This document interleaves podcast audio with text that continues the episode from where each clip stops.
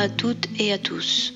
Aujourd'hui, nous avons un texte de William Jacob et un autre podcast Café avec le spiritisme. Qui n'a jamais entendu des choses comme Vous devez vous réinventer ou Je me réinvente Eh bien, ils n'ont jamais eu autant de sens et n'ont jamais été aussi nécessaires qu'aujourd'hui. André Trigueiro, journaliste et spirit brésilien, dans son excellent livre La force de l'un, a consacré le chapitre 2 intitulé Se réinventer pour parler du sujet. Et il commence par attirer l'attention sur la difficulté que nous avons à apporter les changements nécessaires. Il dit Le fait est qu'il est très difficile de se réinventer. Nous sommes attachés aux routines, nous aimons la prévisibilité, la stabilité, pour savoir ce qui va se passer. Tout cela est compréhensible, mais ce sentiment est contraire à la nature des choses. La vie est un mouvement incessant qui se manifeste dans toutes ses résolutions. Nous sommes plongés dans un univers dans lequel rien n'est statique, tout est dynamique et nous invite constamment à l'action.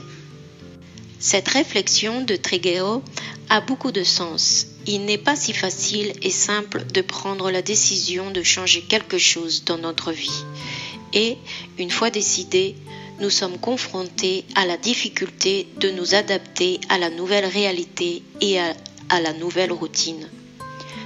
Il s'avère que nous n'avons pas toujours le temps de planifier et d'organiser les choses comme nous le souhaitons car à de nombreuses reprises, nous sommes surpris par des facteurs externes tels que le chômage, la maladie, les tragédies naturelles, la fin d'une relation, un déménagement et même la mort. Ces inconforts affectent tout le monde, pauvres, riches, célèbres, anonymes, hommes, femmes, bref.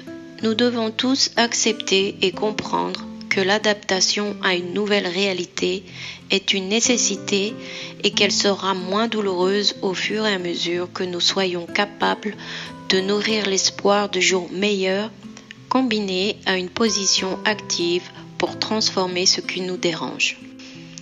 Il nous donne quelques exemples.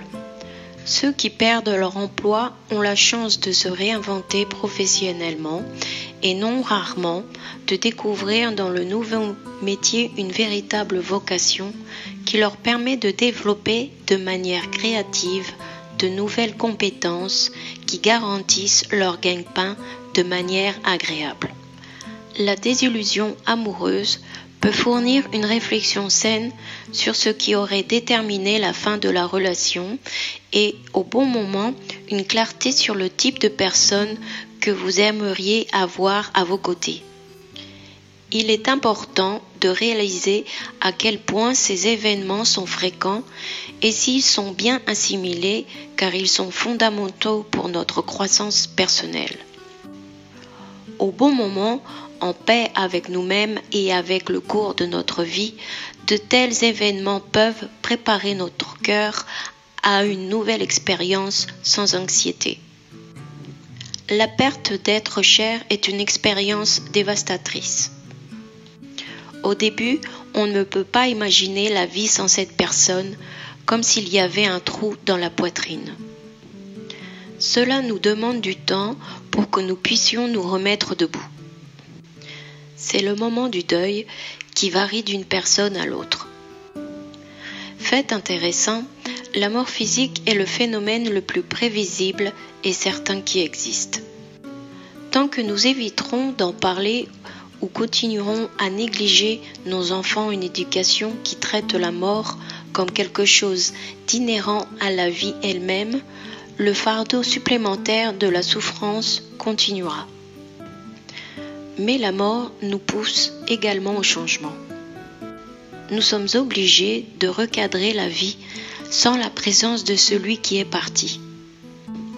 Cela sert à tester notre autonomie et notre résilience. Ces réflexions proposées par l'auteur sont importantes pour nous aider à regarder dans toutes les directions de la vie à la recherche d'une nouvelle posture face aux enjeux qui nous dérangent. Après tout, comme André Triguero nous apprend à juste titre, tout conspire en faveur de la vie. Même lorsque nous nous sentons petits, découragés ou prosternés, une invitation à la lumière, à la régénération, à la paramétrisation de notre logiciel existentiel est ancrée dans ces expériences. Tout ce qui arrivera en vaudra la peine.